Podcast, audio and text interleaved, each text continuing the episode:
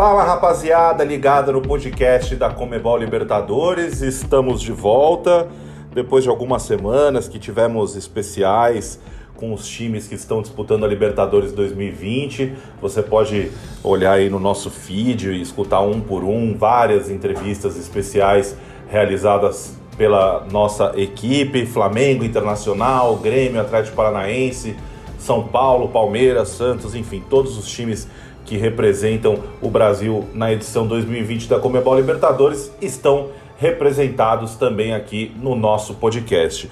Hoje uma edição especial, aliás, a primeira de muitas edições especiais trazendo grandes lembranças do passado da Comebol Libertadores, a Liberta, como a gente carinhosamente chama, que completou 60 anos recentemente. Aliás, em nossos canais, LibertadoresBR, no Twitter e no Instagram. Você encontra a gente no Facebook em Comebol Libertadores, é, barra Libertadores BR também no YouTube, arroba Libertadores no TikTok. Você deve estar acompanhando nossos conteúdos especiais para os 60 anos da Libertadores, enfim, ranking de vitórias, jogadores que mais atuaram. Então, por que não relembrar também grandes edições da Libertadores, grandes campeões da competição? E hoje a gente começa essa série falando do último campeão invicto da Libertadores, o Esporte Clube Corinthians Paulista, o Corinthians campeão em 2012, a única conquista do Alvinegro de Parque São Jorge, mas uma conquista memorável para todos os torcedores corintianos. Então a gente vai ouvir por aqui o Chicão, o Tite, enfim, vamos falar muito dos personagens envolvidos naquela conquista, mas primeiro vou apresentar aqui a equipe, né? Quem está aqui com a gente hoje para falar muito desse Corinthians campeão em 2012, nossa mesa virtual. Inclusive, fique em casa, cuide-se, se precisar ir para a rua, use máscara, passe álcool em gel, tome todas as precauções necessárias e vamos todos juntos enfrentar essa etapa do coronavírus. Ele que é figurinha assídua aqui nesse podcast, um dos grandes entrevistadores dos especiais que vocês ouviram, volta aqui a participar do nosso podcast, certamente emocionado, é ou não é, Márcio Porto? Fala Ricardo Taves, com certeza, como sempre, emocionado, ainda mais porque, como você já falou, essa edição é especial, né?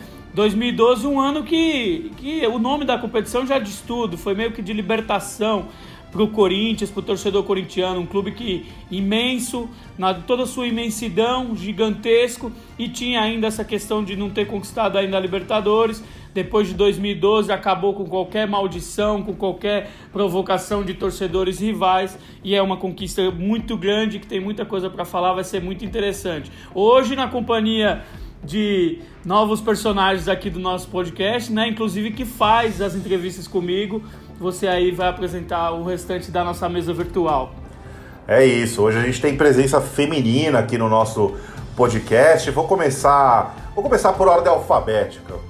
Então, assim, para não, não, não, não ter preferência, vamos na ordem alfabética, que a ordem alfabética é, é, é, sempre a mais justa. Então, vou começar apresentando a Tamara Guimarães, que é, pela primeira vez participa do nosso podcast, é da nossa equipe. Vocês já ouviram o nome dela aqui, porque a gente sempre cita o nome dela e da Johanna, que vai falar logo na sequência. A Tamara vem hoje também ajudar a gente a reconstruir a história desse Corinthians campeão em 4 de julho de 2012. Bem-vinda, Tatá. Obrigada, Oitaves. Olá, Marcito. Estreia aqui, um pouco tímida ainda, mas com esse time com certeza vai ficar mais fácil. Falar um pouquinho do Corinthians, que marcou a história, falar um pouquinho da estreia de um dos grandes nomes do futebol brasileiro ainda da atualidade, que é o Cássio. Vamos lá, né? Nessa estreia um pouquinho ainda tímida, mas daqui a pouco tô em casa, literalmente tomando os cuidados necessários aqui. Tamara tá tímida porque é humilde, né? Porque até o Galvão Bueno já elogiou ela publicamente sobre as produções que ela fez, as edições de vídeo que ela fez. Então, isso é um sinal de humildade da, da Tamara Guimarães. Por enquanto. Exato. Grande Galvão Bueno. Galvão Bueno, é, para quem não sabe, na, na, na, na final da Libertadores, né? A gente, isso todo mundo sabe, o Galvão teve um problema de saúde e depois a Tamara editou um, um, um, vídeo que ele gostou muito, que é uma montagem de como seria ele narrando os dois gols do, do, do Gabigol na final contra o River Plate. Johanna Scaranari, muito bem-vinda. A Johanna é, trabalhava do Corinthians no ano de 2012. Não sei se já estava na Libertadores, lembro que estava no Mundial. Vai contar um pouco da perspectiva né, da campanha de dentro do clube. Já estava na Libertadores ou foi, foi depois? Foi só para o Mundial, Iô? Oi, Taves, obrigada. Marcito, Tamara, é prazer estar aqui. Também estou um pouco tímida, como, como a Tatá. Eu estava no clube já, eu entrei acho que dois meses antes, eu entrei em abril e a final foi em julho. É, eu era estagiária, tinha acabado de começar a trabalhar, então foi uma experiência nova em todos os aspectos, assim, e sempre bom lembrar. É sempre legal relembrar desse título, que foi um título diferente, que, como o Marcito falou, tinha piada, tinha todas as provocações, e aí o Corinthians foi e ganhou invicto para não ter nem mais uma contestação em cima disso.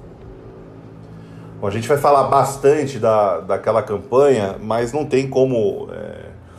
E é, eu acho que todo torcedor do Corinthians concorda que, de uma forma ou de outra, aquela grande vitória né, contra o Boca Juniors ela começa a ser construída da pior maneira ainda em 2 de dezembro de 2007, quando o Corinthians é rebaixado para a segunda divisão e, e, inicia um processo de reconstrução, né? Que vem em 2008 com, com uma campanha é, irrepreensível na, na Série B, depois em 2009 com Ronaldo, né? É, e aí bate, enfim, oitavas de final em 2010, é eliminado para o Flamengo. Em 2011 cai ainda na fase prévia é, para a equipe do Tolima, né? Quando muitos apostavam na demissão é, do Tite e, e, o André Sanches, o presidente da época, acabou bancando, né? E, enfim, depois toda a, a história construída. Aí são muitos marcos, né? Desde o do gol do Ralf contra, contra o Tátira na primeira rodada, passando por Paulinho contra o Vasco, enfim. A, a história do, do, do Corinthians, campeão de 2012, ela, ela, ela é muito grande, né, Marcito? Ela vem entrelaçada por vários marcos ali desde 2007 até passando pela estreia do Romarinho contra o, contra o Boca, enfim, é, é, é longa essa história, né? É uma história, como você disse, de reconstrução mesmo. Eu lembro, talvez, que em 2008 eu começava minha carreira como jornalista. Tá vendo? Eu não sou tão velho assim como vocês pensam. É, e acompanhei muito o Corinthians na, na, na, série, na disputa da Série B, porque eu, então, estagiário do Lance, ia à redação justamente para dar o apoio no dia dos jogos. Então eu ia sempre aos dias dos jogos e acompanhei praticamente toda, assistindo quase todos os jogos do Corinthians nessa naquela competição. E ali, como você bem lembrou, ali começa a reconstrução do Corinthians que culmina né, né, né, do, o ápice e o auge, a consagração com o título da Libertadores. Ali em 2008, 2008 já tinha a construção, já começava -se a se construir essa base que depois carregou o Corinthians nos, nos anos seguintes para muitas conquistas, praticamente tudo, né? O Corinthians ganhou tudo, né? E essa base começou a ser construída ali com a chegada do Mano Menezes, né? Treinador, com a chegada de reforços, dentre eles que estavam em 2012 tinham três nomes que, que, que, que participaram do título da Libertadores e estavam lá na, no início da campanha lá em 2008 com o Corinthians campeão da Série B. Alessandro, o lateral direito, o Chicão e o Meia Douglas eram os três que estavam na disputa da Série B e acabaram sendo campeões depois de 2002. São marcos aí, um desses marcos que você citou, dessa reconstrução do Corinthians.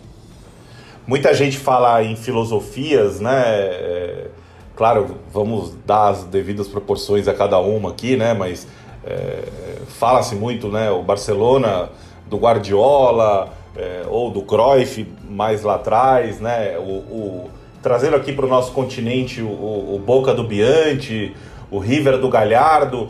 E aquele Corinthians do, do, do Tite, ele foi é, é, um Corinthians de, de gaúchos, né? É, e aí a gente volta, você citou o vou passar a bola para uma das meninas aí, vocês se apresentam, quem, o craque chama a bola, né? Ele, ele tá, levanta o braço, recebe e sai tocando.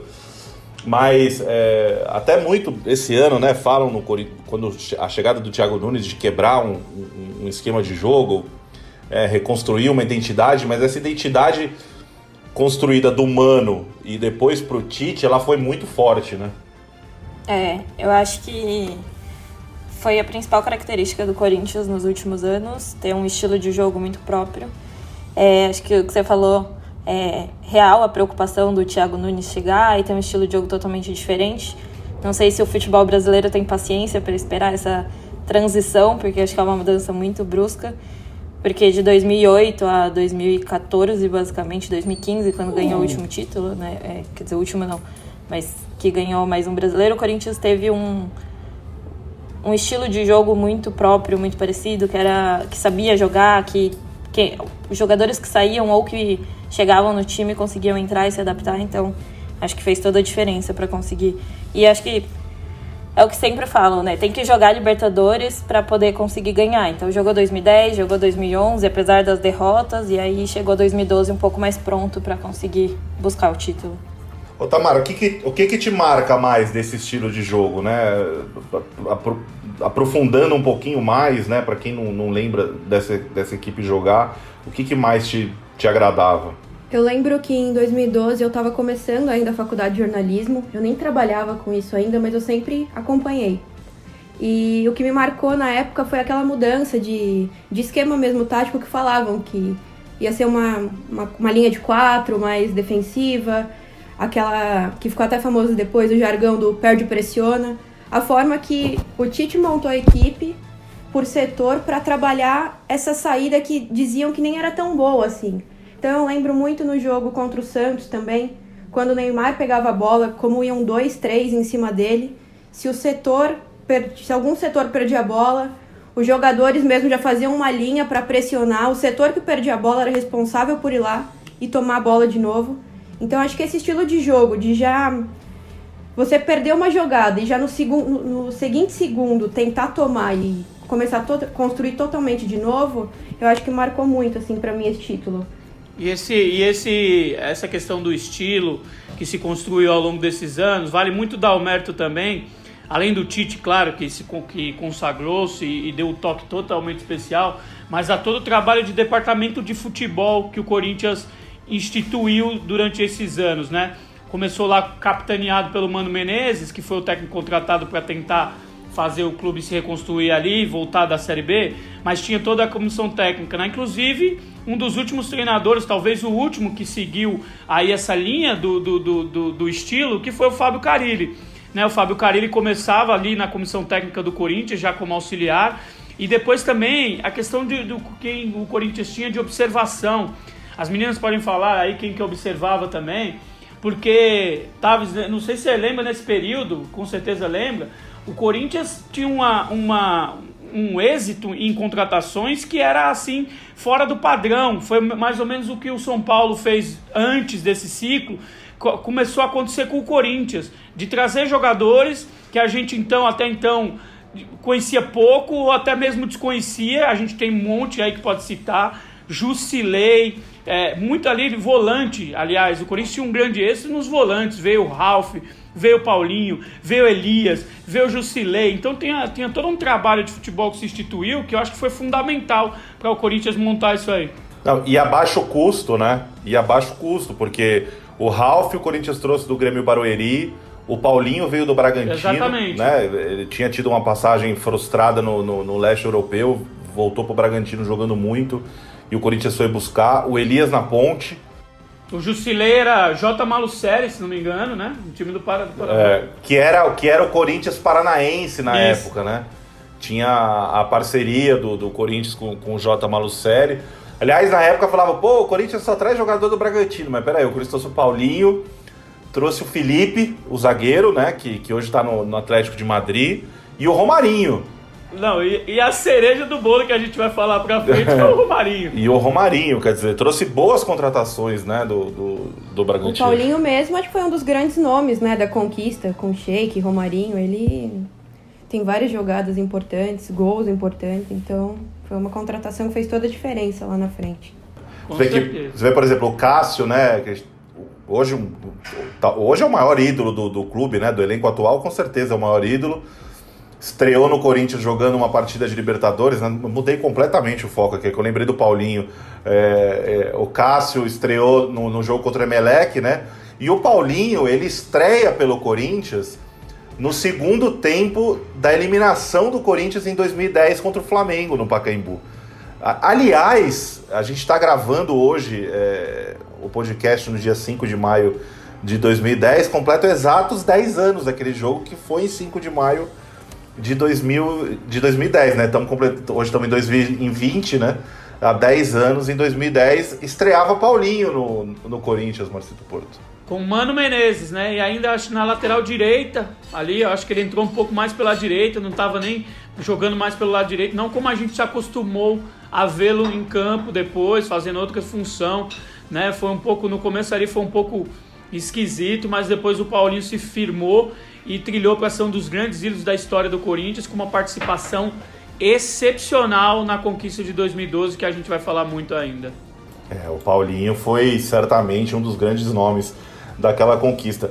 Mas assim, o, entre os remanescentes, né, de todo o período da, da, da reconstrução, o Alessandro, o Chicão e o Douglas, né, é, o Alessandro acabou inclusive levantando a taça, né, o Corinthians tinha um revezamento de capitães, mas o, o Alessandro foi o, o, jogador que teve a honra de levantar a Copa Libertadores no Pacaembu naquele 4 de julho, dia da independência americana e dia, o dia da libertação do, do, do, Corinthians na, na Comebol Libertadores. A época, inclusive, o Corinthians lançou é, livros, campanhas, enfim, que, que tinha o termo, o, o termo era o Libertados, né, que era tamanha a pressão do Corinthians para jogar a, aquela competição. E a gente conversou com o Chicão né, exatamente sobre esse sonho de ganhar a, a, Libertadores pelo Corinthians desde que ele chegou ao clube, né?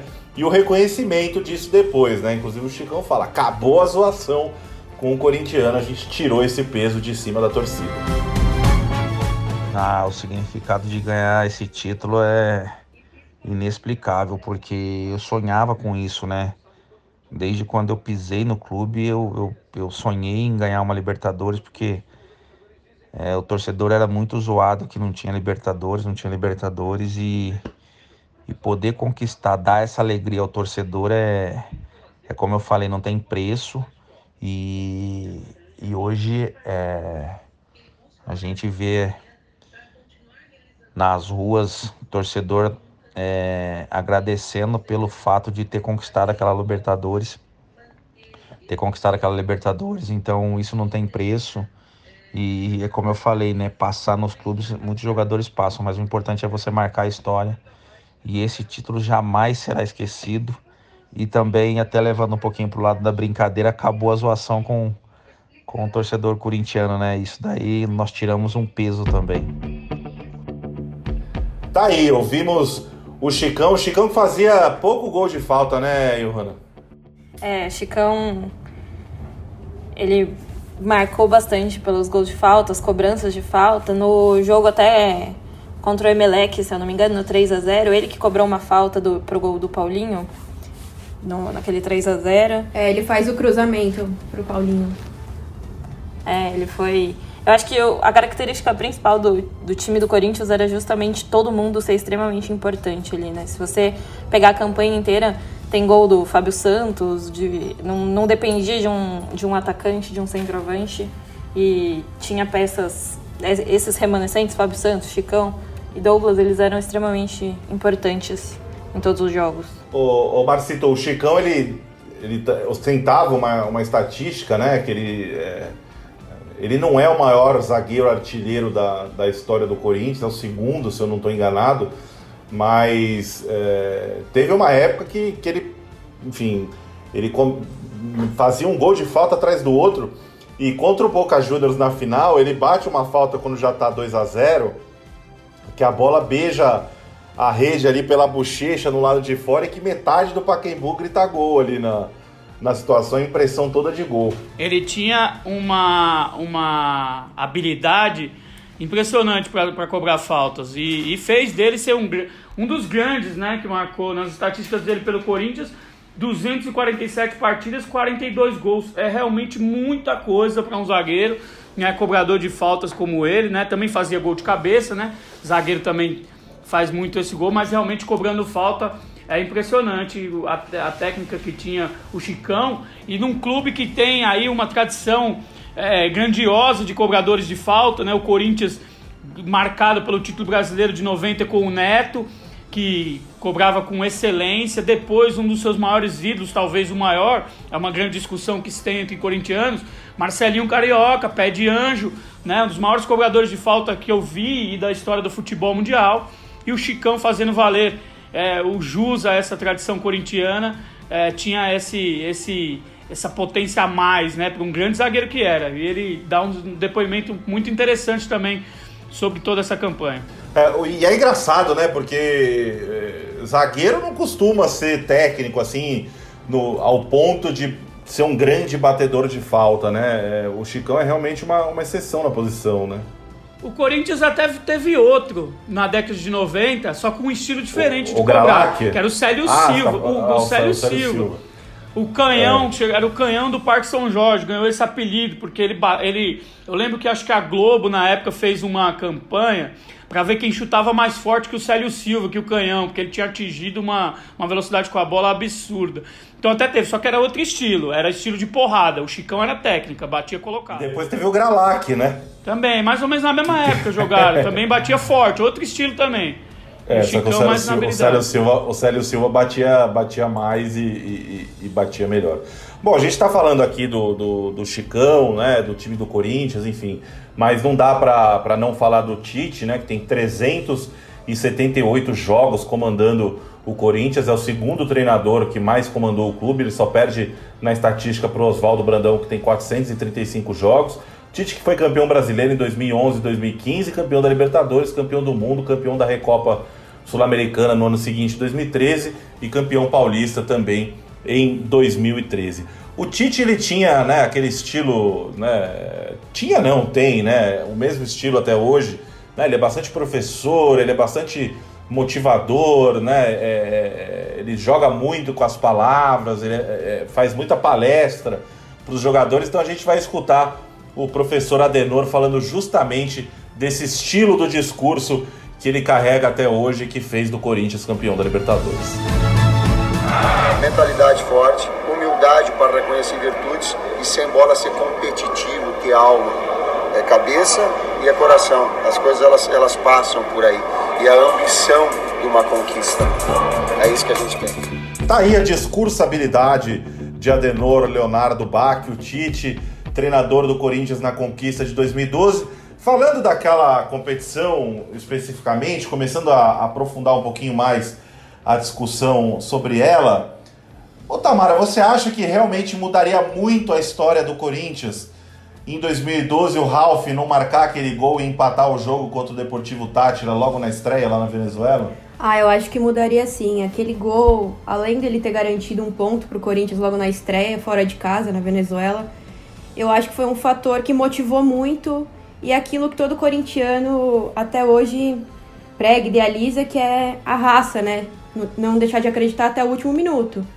Então aquele gol no fim, eu acho que foi uma uma chave de ânimo para todo o time acreditar na filosofia do professor e conseguiram, né, no, no fim do ano, no fim do ano não, no fim da competição, o título invicto. O, o Corinthians depois é, em casa ganhou de 6 a 0, né, do, do Deportivo Tati, uma grande goleada. Enfim, o Sheik fez gol, o Jorge Henrique, o, o Liedson estava numa seca grande de gols. Aí deixaram ele bater um pênalti, bateu o pênalti, errou o pênalti, mas fez o gol no rebote. Enfim, foi uma festa aquele jogo contra o Tátira. Os outros adversários do grupo nacional do Paraguai, né? Que o Corinthians ganha os dois jogos. Inclusive, o jogo no Paraguai é na fronteira, né? Em Cidade do Leste, né? O Nacional levou o jogo para perto de Foz do Iguaçu para contar aí com, com, com, a torcida do Corinthians forte no Paraná para faturar um pouquinho com arrecadação. Aliás, tem gol do Elton, né? O centroavante que, que jogou no Vasco contra, contra o Nacional e o Cruz Azul, que foram dois jogos duríssimos, né? Um 0 a 0 jogando lá no México e no Pacaembu 1 a 0 com o gol do, do, do Danilo de cabeça. Qual momento da fase de grupos te marcou mais, é... Yo? Bom, acho que o momento mais importante da fase de grupos foi o 6 a 0 porque acho que a goleada deu um, um, uma motivação a mais para o Corinthians, porque acho que jogar Libertadores era um peso muito grande principalmente por não ter o título. É, como você falou, teve gol de todo mundo nessa fase de grupos, então era um time é, deu uma força mostrando que era um time que era um elenco forte que se saísse uma peça dava para ser substituído, teve gol até do Liedson, é, que faça uma ressalva que ele foi extremamente importante na campanha, apesar de não ter feito muitos gols, mas ele jogou o Brasileiro de 2011 no sacrifício e ajudou o Corinthians conquistar a vaga na Libertadores de 2012, então ele foi outra peça extremamente importante. Então acho que aquela goleada foi o que marcou a primeira fase do Corinthians mesmo. Ô, ô Marcito, é, para você, quem foi o grande craque do Corinthians naquela fase de grupos? Caramba, difícil, hein? Pergunta. Mas eu acho que o Corinthians era mais conjunto. Não sei se eu vou fugir um pouquinho do. do, da, do ficar um pouco no muro, mas eu acho que é o conjunto. Acho que toda a Libertadores do Corinthians foi marcada por isso por ser um conjunto muito forte. O Tite conseguiu dar uma sustentação defensiva muito sólida para a equipe. Né? Era uma equipe com um esquema tático é, muito consistente. Isso para efeito no futebol brasileiro, que historicamente é, tem precisa responder muito, sempre respondeu muito sobre questões táticas, né? Sobre não ter o comprometimento tático e disciplinado como os europeus. E o Tite conseguiu aliar ali muito de futebol brasileiro, porque você tinha aí Sheik, né, que é um atacante de grande talento, né, Emerson Sheik, você tem aí outro atacante Jorge Henrique, você tinha Danilo, jogadores que têm talento, mas com muita disciplina. Então eu acho que eu diria o conjunto, não só das oitavas, como durante toda a competição, acho que foi a marca. Claro que temos os personagens, os grandes heróis, mas eu acho que esse Corinthians será conhecido na história com, com o passar de muitos anos como a marca do Corinthians disciplinado, Corinthians forte, sólido e que era muito consistente. Acho que o esquema fez esses jogadores crescerem também. O próprio Jorge Henrique, eu lembro que ele começou meio contestado, até ele não era uma unanimidade. E aí ele fez um gol até de ombro na fase de, fase de grupos ainda, foi crescendo na competição.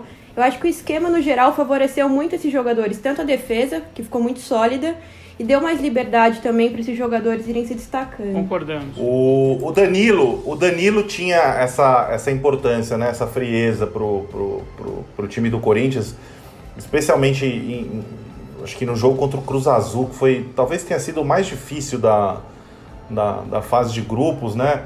É, vocês não acham que o Danilo. Vou começar, vou na ordem que aparece aqui na minha tela, vou, vou inverter, vou começar pela Tamara agora. Você não acha, Tamara, que, o, que essa presença do, do Danilo e também do Alex, que era um, já um jogador né, consagrado e vencedor dentro da, da competição, traziam essa frieza, essa tranquilidade que costumeiramente o Corinthians não tinha na competição? É, eu acho que o Danilo simboliza muito isso, né? Até os gols que ele marcou no, na competição, o gol contra o Santos, o, o próprio gol contra o Cruz Azul, que ele dá uma casquinha né, no, no segundo tempo e dá aquele alívio para a torcida. Eu acho que, sim, que essa, essa experiência aliada à frieza, assim, ele não era um jogador que transparecia estar nervoso, que caía na pressão da competição. Eu acho que isso ajudou muito, essa maturidade dentro de campo que faltava para o Corinthians nos anos anteriores, assim. A gente estava falando do Danilo, né? O Danilo também temos uma sonora é, do camisa 10 do Corinthians, que começou com camisa 20, depois virou camisa 10, enfim, mas é um, um jogador é, espetacular, enfim, que ganhou a Libertadores pelo São Paulo, depois ganhou pelo Corinthians, acabou se consagrando no Corinthians, campeão de um monte de coisa, jogador super decisivo, sempre fazendo gols em jogos grandes. E ele fala exatamente da filosofia do Tite, né? Que a gente começou é, falando agora há pouco, dessa filosofia do Tite paisão. É ou não é, Cidanilo? Ah, o dia a dia com o Tite era muito bom, né? A gente sabe que ele sempre era uma pessoa muito séria, ao mesmo tempo era amigo de todo mundo, um paizão de todo mundo e cobrava 100% dos atletas, né? Então, o dia a dia com ele era maravilhoso. Além de nós ter um grupo bom, uma comissão técnica boa, comandada por ele, né? Era um cara que sempre cumprimentava todo mundo, estava sempre de, de, de cara boa. Acho que isso para o futebol é fundamental, né? Você ter uma comissão técnica boa e o grupo de jogadores motivado, né? Então ele conseguia manter tudo isso aí. E a preparação era a melhor possível, né? Eu acho que cada jogo ele sempre pregava quem tiver melhor vai jogar. Eu acho que nosso time tinha muito muita disputa por posição dos jogadores de mesmo nível, tudo de qualidade. Então isso aí fortaleceu mais ainda para que a gente pudesse ganhar um Libertadores, né? Independente de quem jogasse, qualquer um tinha qualidade. Então e era manter o nível. Então ele preparava muito bem o time e deixava todo mundo motivado. Você gosta do apelido Zidanilo, Márcio Porto? Gosto.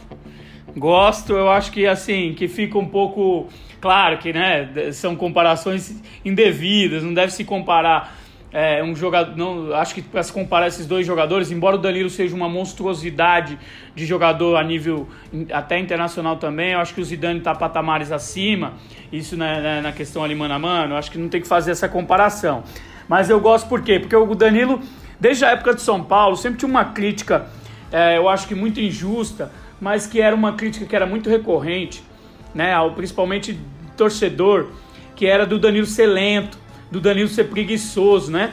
E o Danilo, o tempo fez muito bem a ele e ele mostrou mais de uma vez, né, com a, com a, a, a façanha de ser campeão da Libertadores pelo São Paulo e repetir o mesmo cenário, Libertadores e do Mundo pelo São Paulo, Libertadores e do Mundo pelo Corinthians, inclusive fazendo gol nas duas semifinais, o Danilo mostrou com o tempo que essa crítica era muito injusta e infundada. O Danilo era muito técnico, o Danilo fazia os outros, o time jogar mais, ele potencializava seus companheiros que estavam perto dele e como você falou, era de uma frieza atroz, né, o Danilo, era era realmente era muito impactante a forma como ele tinha é, em grandes momentos essa frieza. O gol citado aí pelas meninas contra o Santos, ele recebe numa semifinal o Corinthians, a gente vai falar ainda desse jogo, mas o Corinthians de desvantagem, né? E a calma que ele tem para dominar a bola, do jeito bem característico dele. Então eu acho muito bom o apelido, eu acho que ele gosta,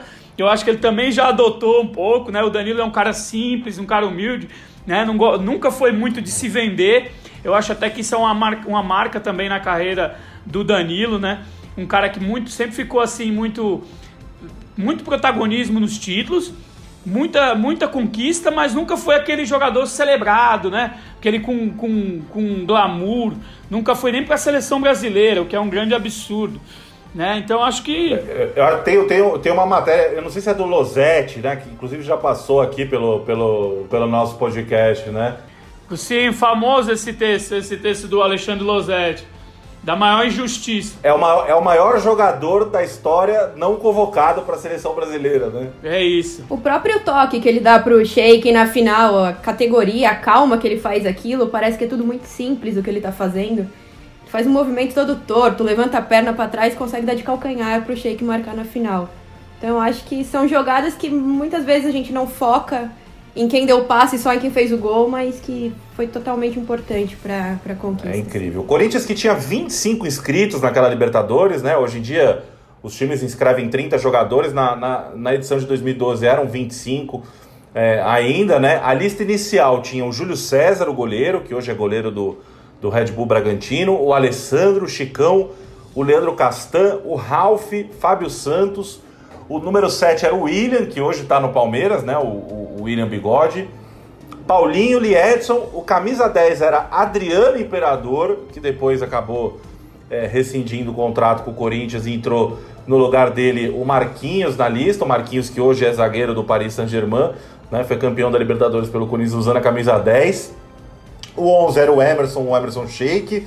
O 12 o Alex. O 13 o Paulo André, que também depois contundiu e foi substituído pelo William Arão, é, campeão na última edição com o Flamengo. O 14 era o Catito Ramírez, o peruano Ramírez. O 15 era o Douglas. O 16 era o Ramon, lateral esquerdo, que jogou no Vasco também. Depois acho que foi jogar no futebol turco.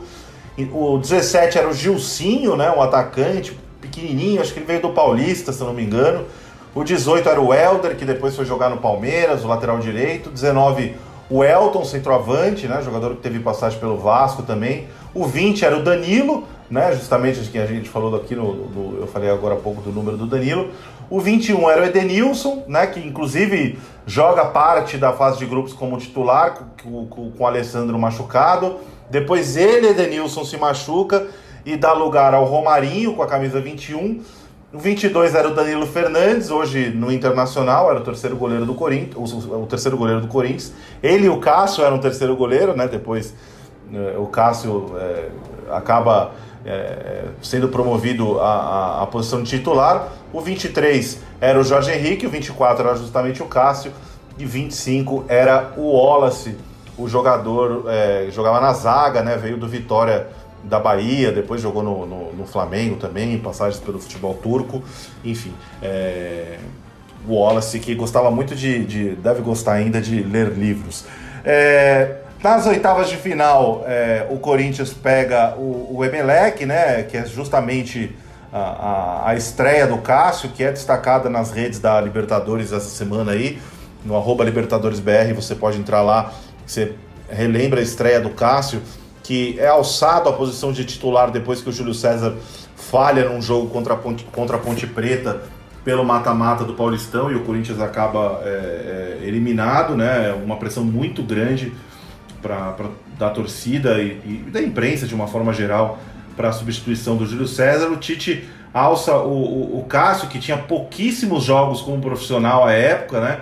O Cássio começou no Grêmio, foi logo vendido para o PSV da Holanda, né? E aí retorna ao Brasil para jogar no Corinthians. Tem uma grande atuação contra o Emelec no primeiro jogo.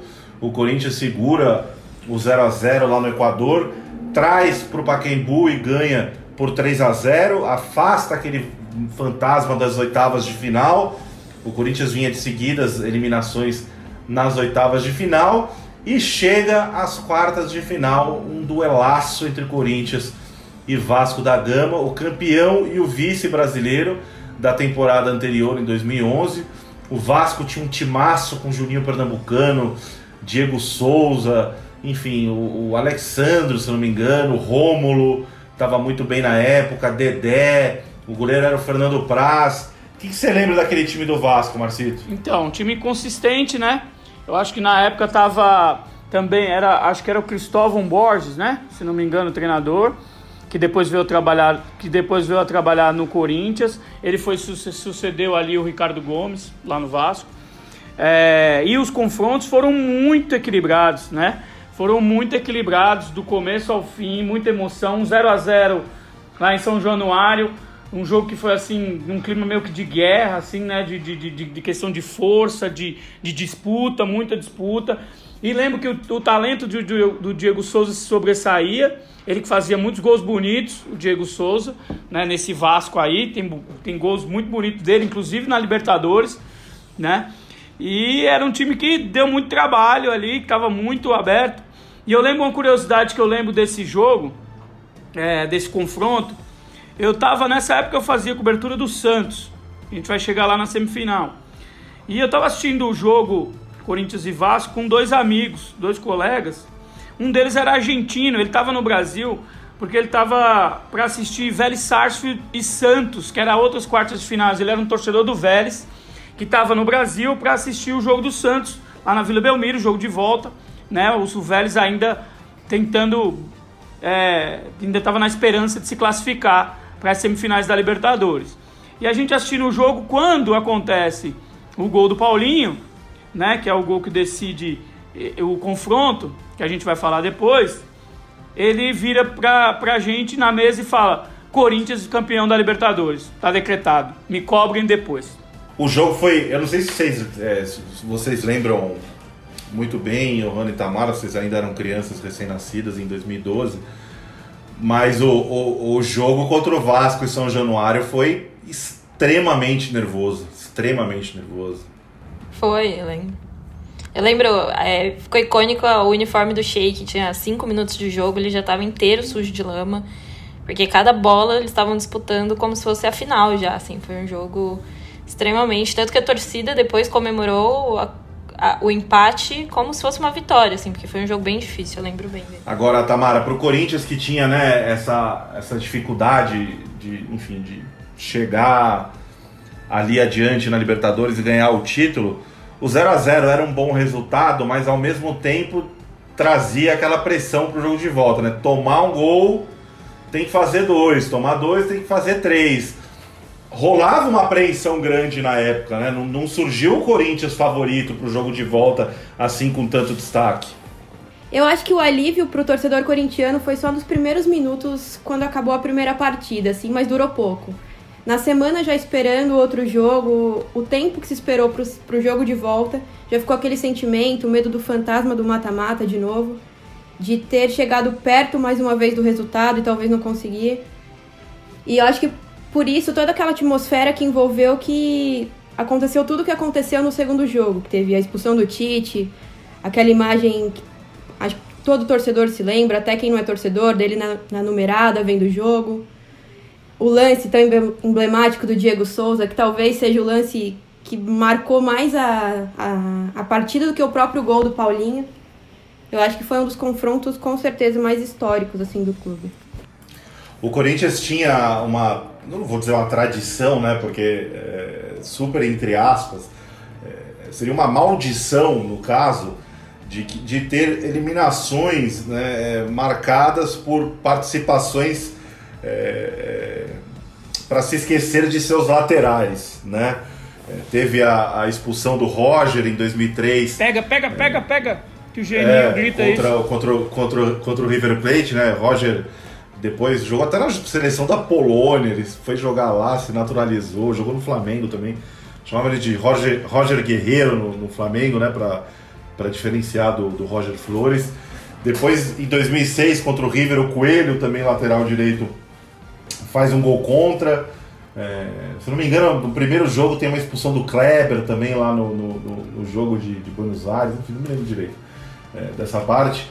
Mas o Alessandro, o, o Márcio Porto, se o Diego Souza faz o gol, o, o Alessandro hoje em dia tinha saído do, da foto levantando a taça para mais um nessa lista aí do, do do, do, dos laterais vilões da história do Corinthians na Libertadores. Não, com certeza. E, ficou, e depois virou uma brincadeira recorrente no Corinthians, as meninas que viveram o ambiente do Corinthians de dentro.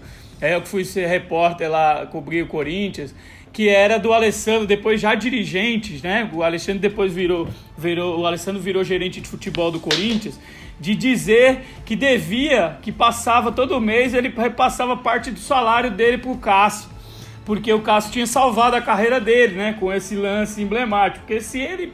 Se o Diego Souza faz o gol ali, o Corinthians eliminado, na cabeça dele, a, a carreira dele estava acabada ali. No Corinthians, com certeza. A passagem dele pelo Corinthians. E a carreira dele, né, que já era um jogador experiente, né? Ele, óbvio que, né, se ele tá falando de maneira já irreverente, né? Eram hipóteses e tal, mas criou-se essa brincadeira no ambiente do Corinthians, porque realmente o Alessandro erra feio, ele era o último, o último homem ali com a bola, né? E ele faz um lance no mínimo imprudente, né? Uma tentativa ali no mínimo imprudente e desenrola tudo que depois foi história, né? Mas o Alessandro deve muito ao Cássio. E, daquele, e, da, e do momento que o Diego Souza toma a bola, né, até a chegada no Cássio, é super rápido aquele, aquele, aquilo, né? Dura o quê? Sei lá, uns três anos aquela, aquela parte. É, são os segundos mais longos da história toda do Corinthians. 5, 6 segundos é... que duram 25 anos. né, é, aquilo ali né, é uma, de uma rapidez interminável. Né? É... Como você descreve aqueles segundos, Johanna? Olha, eu acho que aquele, aqueles segundos foram a hora que a, que a torcida do Corinthians pôde relembrar cada eliminação na Libertadores. Acho que passou um filme na cabeça de todo mundo, porque acho que ninguém esperava. Passou uma trilogia, né? Passou uma série inteira na cabeça de todo mundo, deu tempo. É, o Cássio, obviamente, fez um jogo muito bom contra o Emelec, mas era um goleiro reserva que tinha acabado de entrar como titular no time, então claramente a torcida, enfim, a própria imprensa, ninguém poderia imaginar que ele ia ser o herói daquele momento. E, como vocês falaram, ele não foi só o herói da torcida do Corinthians, como do próprio Alessandro, que ele garantiu ali que não acontecesse nenhuma, nenhum desastre para a torcida ali. Bom, então vamos ouvir a narração da defesa do herói do Alessandro, né, o Cássio, à época recém-alçado à posição de titular, hoje ídolo histórico já da equipe do Corinthians. Cássio para Diego Souza, mantém o Corinthians vivo e o jogo em 0 a 0 até aquele momento. Na bola, lá para dentro da área. Fernando faz um soco. Voltou. Alessandro. Jogou em cima do Diego. Olha a chance do gol. É a chance mais clara. Ficou na cara do Cássio. Bateu. Pra fora! O Cássio salva o Corinthians. A torcida do Corinthians comemora essa defesa como um gol. E a do Vasco lamenta como um pênalti perdido. A arrancada do Diego, um desvio do Cássio e a bola vai para fora. Foi a bola do jogo até agora. E um erro de saída, né? Uma pressão em cima do Alessandro. Bom, é, ainda na esteira da, da, da, defesa do Cássio, né, ainda continuando o assunto, a gente tem o, o Celson Zelt, que é, enfim, é um jornalista espetacular, é, um grande conhecedor da história do nosso futebol, especialmente da história do Corinthians, que ele fala que faltava ao Corinthians justamente o que o Cássio se tornou naquele momento, né, um goleiro herói. O Cássio surge num momento do gol do Corinthians em que os principais rivais tinham ídolos e mais do que ídolos, eles tinham suas camisas como as mais vendidas para suas torcidas. São Paulo tinha Rogério Ceni, o Palmeiras tinha o Barcos, todos eles com participações decisivas, inclusive em conquistas de Libertadores. E esse cargo ainda estava vago ali no Corinthians, o goleiro era o Júlio César. Eu lembro que o meu filho Daniel, que é goleiro, ele queria comprar uma camisa do clube com o nome dele, com o número, uma camisa personalizada, e não achava porque muito recentemente estavam vendendo só a camisa do Júlio César, com aquelas mangas brancas com bolinhas pretas. E o Cássio aparece para suprir essa, essa falta, essa ausência de um ídolo nesse sentido. Infelizmente para o Júlio César, ele havia falhado num jogo com a Ponte Preta pelo Campeonato Paulista. Isso proporcionou que o Corinthians descobrisse que tinha um goleiro em potencial, que na época nem era o segundo, segundo na ordem era o Danilo Fernandes, e o Tite e toda a comissão técnica apostam no Cássio e ganham essa aposta. Foi realmente emocionante o lance em que ele faz aquela defesa contra o Diego Souza, que é um jogador do Vasco, um jogador de muita qualidade, passagem por seleção brasileira, jogo de eliminatória por seleção brasileira. O Diego Souza caminha desde o seu campo de defesa com a bola.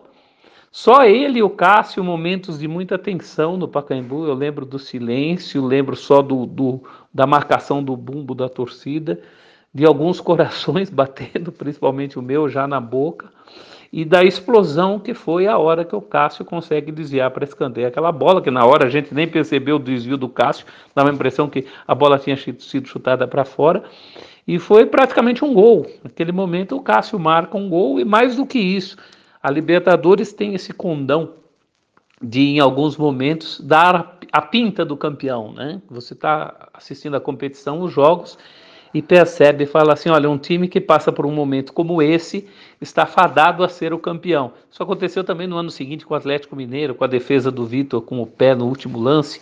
O Atlético já não tinha mais condição ativa nenhuma de participação naquele jogo, se salvou na defesa do Vitor de uma forma passiva.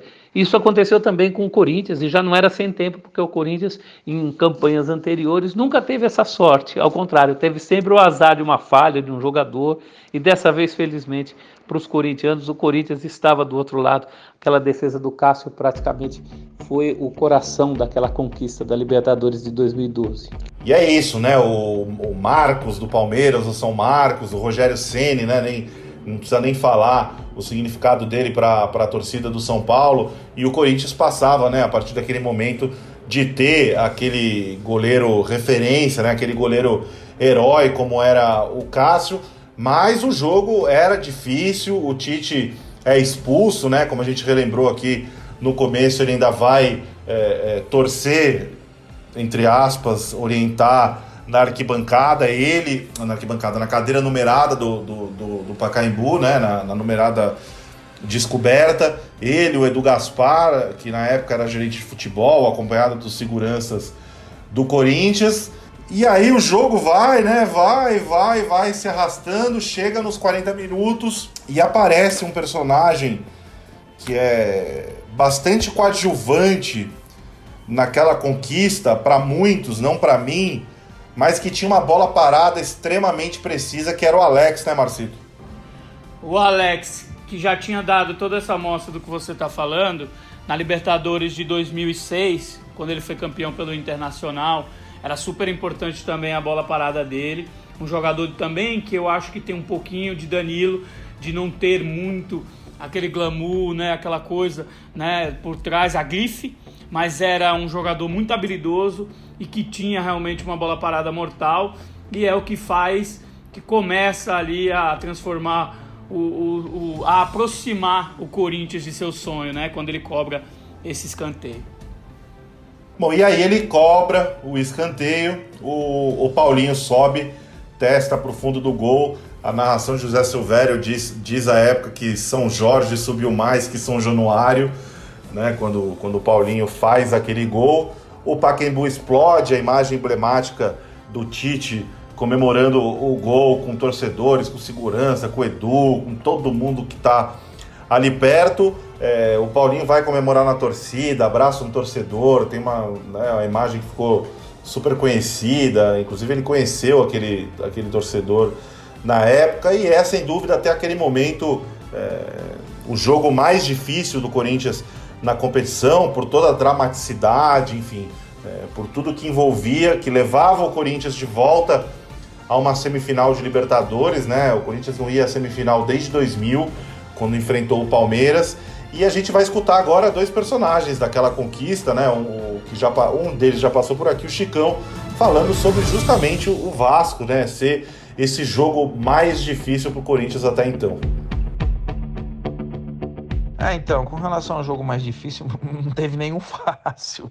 Eu acho que o mais fácil foi na primeira fase, né? Assim, que nós goleamos no Pacaembu de 6 a 0 Deportivo Tátira, mas assim, depois que você classifica as oitavas, quartas, semifinal, não tem jogo fácil, mas um jogo que que eu vejo que foi muito difícil, muito difícil pela qualidade do adversário também foi contra o Vasco no Pacaembu.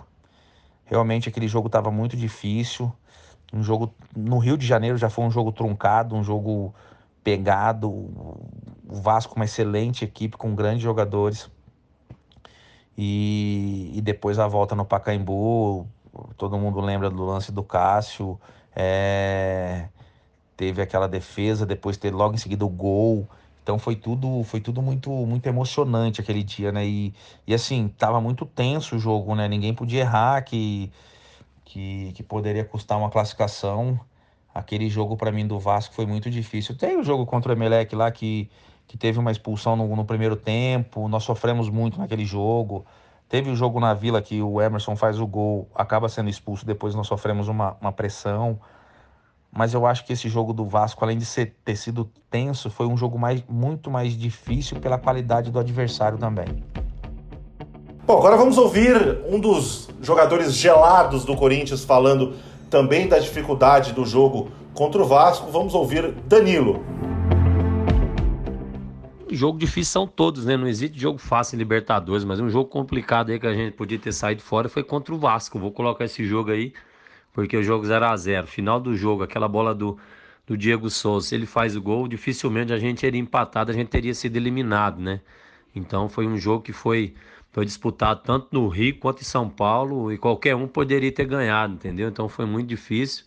Eu acho que o importante é que o Cássio foi muito feliz ali, né? naquela defesa e depois logo em seguida o Paulinho fazendo o gol e nos levando para mais uma classificação, né? Então esse jogo foi muito complicado, dois jogos iguais lá e aqui, mas graças a Deus conseguimos passar. Passando para a semifinal, né? O Corinthians então classificado contra o Vasco cruza com um adversário regional, né? O Santos vai para um clássico paulista. O Santos que nada mais nada menos era simplesmente o atual campeão da competição, né? Tinha vencido em, 2000, em 2011, com, ainda contava com o Neymar, o Neymar vivendo grande momento, né? Então, assim, era principalmente para o jogo de ida na Vila Belmiro, Marcito Porto, você que cobria o Santos à época pode falar melhor do que qualquer um de nós três aqui, era a operação anti-Neymar, né? Era a operação anti-Neymar. É, ficou muito marcado para mim essas semifinais, porque como você disse, eu acompanhei na época de cobertura, né? Teve dois, dois, dois episódios que me marcaram mais, que eu acho que define um pouco como que eu vi daquele, daquele momento. Um foi um pouco perigoso, né? Eu tava lá, dividi com vocês essa experiência não tão, é, não tão agradável assim. Eu tava lá na Vila Belmiro fazendo a cobertura do jogo de ida e vocês que já foram à Vila Belmiro trabalhando, ela não tem ela não tem muito divisão entre onde estão os profissionais de imprensa e os torcedores, no setor onde, fica, onde os jornalistas ficam para assistir o jogo. Estamos vendo o jogo e de repente o Emerson Sheik limpa aquela bola e acerta a caixa, né, como a gente diz no futebol, um golaço, né? Ali ele colocou a bola no único espaço onde o Rafael não poderia, o Rafael era o goleiro do Santos, onde o Rafael não podia alcançar. Aquele gol, a gente estava em pé para poder ver o jogo, né, ver o jogo melhor lá na, lá na cabine da Vila Belmiro. E a reação meio que de foi a minha reação natural, né, humana, foi um reflexo, foi de espanto. Como ele conseguiu acertar a bola ali, né? Porque ele realmente limpa e faz um golaço. O Shake, quando eu fiz um dano espanto, eu fiz um, um, Eu dou um ruído assim de, de espanto. Caramba, não lembro como é que foi. E aí sai o gol, o torcedor que estava na frente, um dos torcedores que estava na frente, ficou, acho que achou que eu tava. que eu tinha feito uma comemoração. E ele ficou puto. Né, ele ficou bravo achando que eu estava influenciando. E aí ele vira para mim e começa, começa a, a proferir os mais variados palavrões ali. Foi uma situação que ficou clima tenso ali. Depois o pessoal da imprensa ficou num clima tenso. E não tinha nada a ver, foi apenas uma reação humana, né? Do, não, tava, não tinha torcida ali no momento. A outro, outro episódio, que aí eu acho que tem, aí é mais a ver com a partida e para dar a dimensão do que foi aquela classificação do, do Corinthians, né, para a final. Além de ter sido inédita e histórica por si só, né, o adversário valorizou muito. Como você disse, era o Santos atual campeão, e era o Santos do Neymar, era o Santos do Ganso, era o Santos do Elano, era o Santos do Murici Ramalho. Na véspera, o Santos havia perdido o primeiro jogo, não tinha jogado muito bem, muito por conta da operação que o Tite montou para marcar o Neymar, para parar o Neymar, que é uma coisa que é, que, é, que, que é muito bom da gente falar, porque realmente envolveu muitas coisas. Além dessa questão, né?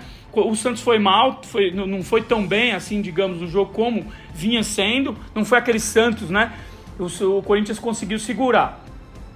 Na véspera do segundo jogo, criou-se um clima de. de no, no, lado do Santista, de eu acredito, dá para virar, vamos virar. E esse símbolo de confiança santista foi representado por um, um episódio que quem vivia o dia a dia do Santos na época sabe que era muito era raro de acontecer e quando acontecia é porque tinha alguma coisa especial, que era o Neymar da entrevista.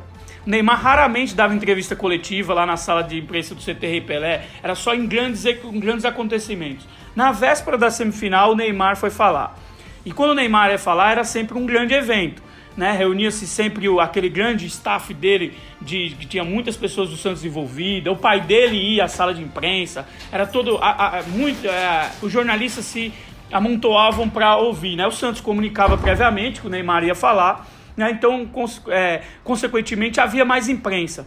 E eu lembro muito bem das palavras do Neymar nesse dia, outra coisa que reflete o clima do Santos tentar ter essa confiança de acreditar no seu valor, que era o Neymar lembrava assim, eu lembro que ele falou que ele lembrava assim que tinha sonhado, que vinha sonhando com a conquista, porque Santos campeão da Libertadores em cima do Penharol 2011, Santos campeão da Libertadores em cima do Penharol 62, primeiro título do Santos. Já havia feito um, era um feito já igual à geração do Pelé que eles tinham conseguido.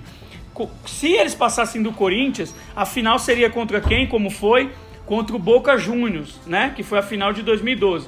Santos e Boca Juniors, final de 63, Santos bicampeão da Libertadores. A geração do Neymar, o Neymar e companhia, podiam igualar com os mesmos adversários o feito da geração do Pelé. Era uma coincidência incrível que o Neymar lembrou disso na coletiva. E eu lembro que aquilo me marcou muito, que eu disse realmente o Neymar, que é um, um o maior jogador do Brasil na época, ele está motivado, ele está é, muito empenhado para esse jogo, então vai ser um jogaço. E foi aquilo que me marcou. E o Santos, mesmo com toda essa, essa esse contágio aí, não conseguiu superar o Corinthians. Para ter ideia da dimensão do título do Corinthians.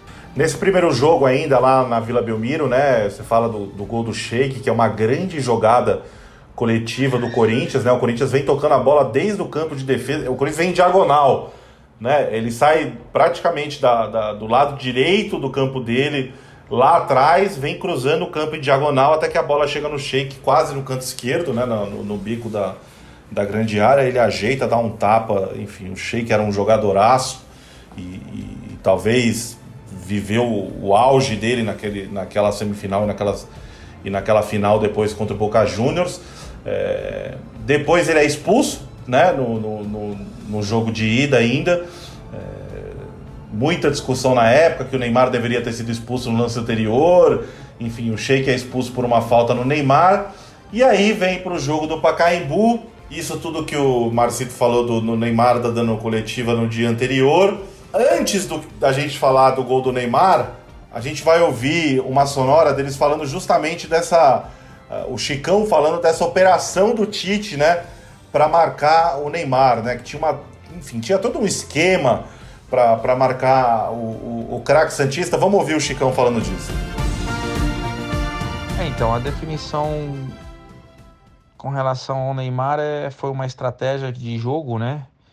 Onde Tite e staff dele observaram bem de, de deixar o lateral, acho que era o Léo, deixar ele vir com a bola até o meio campo, o Jorge esperar, o Alessandro encostar e deixar ele dar esse passo, que o Jorge vinha pela frente, o Alessandro por trás no Neymar e, e se ele tentasse girar para o meio, ele ia encontrar Paulinho ou Ralf. Então foi uma, uma das estratégias que nós usamos. E não foi marcação individual porque não dá, porque ele roda o campo todo e ele ia acabar é, usando essa malandragem de, de se movimentar e, e abrir espaço para outros jogadores. Então a estratégia foi isso, o Jorge esperar um pouquinho mais o lateral e quando o Neymar dominasse a bola, o Jorge chegava pela frente, o Alessandro por trás. E se ele tentasse girar para o meio, a gente tinha pelo menos um volante ali. E se ele passasse pelo Alessandro, tinha cobertura que era minha. E... Mas graças a Deus deu certo, conseguimos parar ele na vila. E no Pacaembu ele acabou fazendo gol, mas foi usada a mesma estratégia e no final deu tudo certo, classificamos para a final. Agora que a gente entendeu o, o, o esquema, o Tamara, talvez tenha sido o único vacilo da marcação, a única único lapso, o único espaço que o Neymar teve, e aí o Allan Kardec, enfim, tem, tem uma, uma jogada é, toda construída, o Neymar vai fazer o gol no rebote, ele aparece livre, faz o gol, bota 1 a 0 no Pacaembu e ali fica tudo igual na decisão. É, eu lembro que até, até essa jogada ser concluída, toda, toda a bola que o Neymar recebia eram dois em cima dele. Jorge Henrique, sempre eram em dois, assim, era uma caixinha. Parecia que eles fechavam mesmo o caixote. Paulinho e Ralph, todos eles dobravam essa marcação.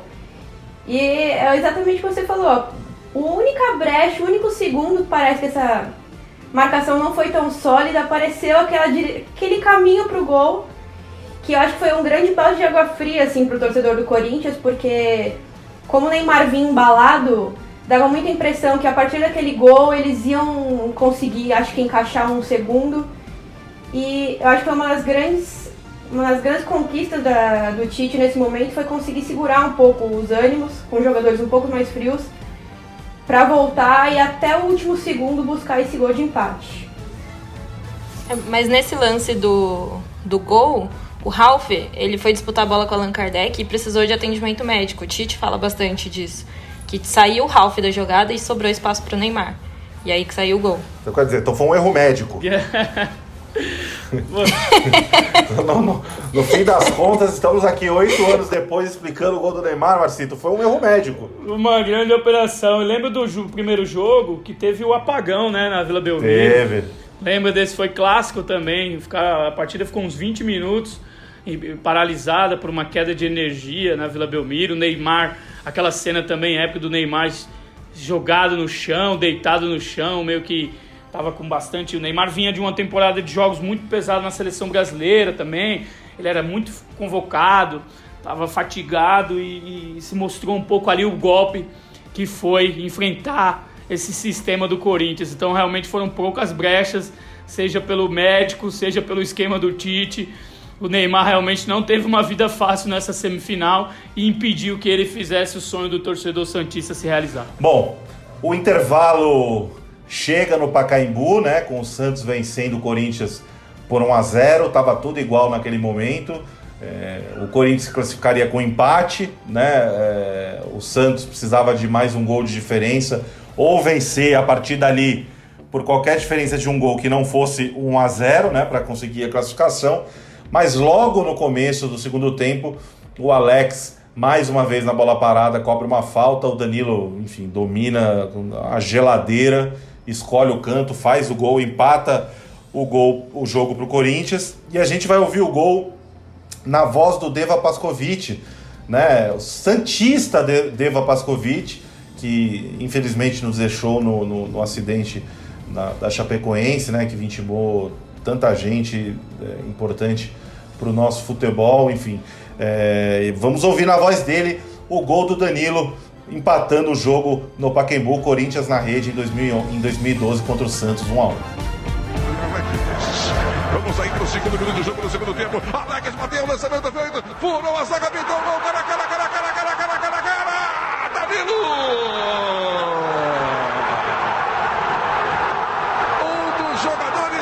Importantes da campanha do brasileiro conquistado ano passado. Motor do time, ele tem raça. Todo técnico quer ter um Danilo no seu time. Joga muito, joga muito, joga muito, joga muito! Danilo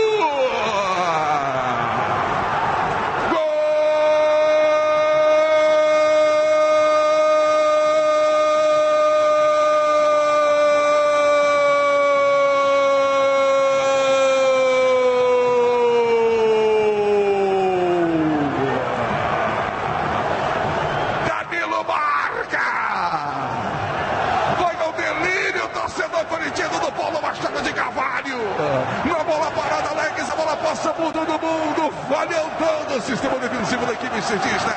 Danilo, ele pega essa bola na esquerda, entrada da grande área. E meteu pro fundo do gol indefensável pro Rafael. Ô Danilo, ô Danilo, você foi